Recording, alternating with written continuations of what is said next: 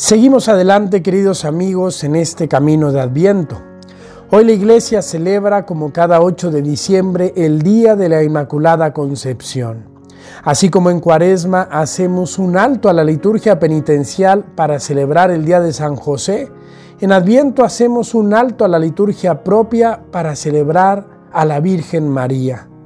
Qué interesante que en estos dos tiempos tan especiales la iglesia nos proponga un alto para aprender tanto de San José como de la Virgen María, los padres de Jesús.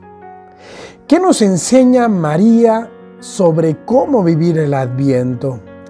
Creo que alguna vez leí en José Luis Martín Descalzo, sacerdote y escritor español que murió en 1991, un artículo en el que decía que el adviento es como el embarazo. Decía, si no me equivoco, él, que así como una mujer embarazada va amando y alimentando a su hijo desde que se va formando en su vientre, así nosotros en el adviento estamos llamados a ir amando a Jesús y a ir alimentándolo con actos de amor. No podemos esperar que esta Navidad nos cambie que esta Navidad nos haga distintos, nos haga diferentes, que el niño Dios transforme nuestras vidas si no colaboramos.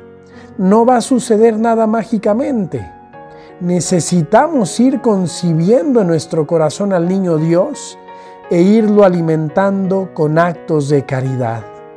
María en su vida nos dio testimonio de esto cuando el arcángel Gabriel le dio la noticia de que sería la madre de Dios, lo primero que hizo fue ir con su prima Isabel, que era ya mayor de edad y que también estaba esperando a un hijo, y asistirla en la época final de su embarazo.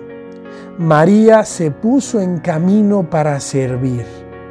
La mejor manera, queridos amigos, de prepararnos para esta Navidad, si queremos realmente que el niño Dios transforme nuestra vida, transforme la vida de nuestra familia, es sirviendo. Que este adviento no sea únicamente un tiempo de adornar la casa, de poner el arbolito, de poner el nacimiento.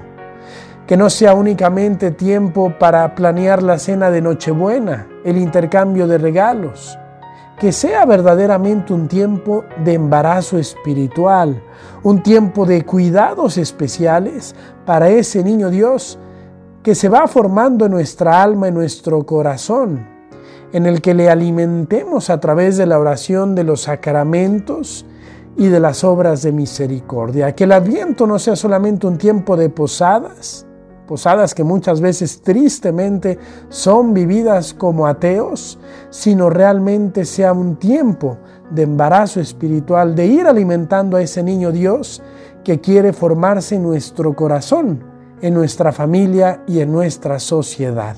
Pidamos esta gracia a Dios nuestro Señor por intercesión de la Virgen María.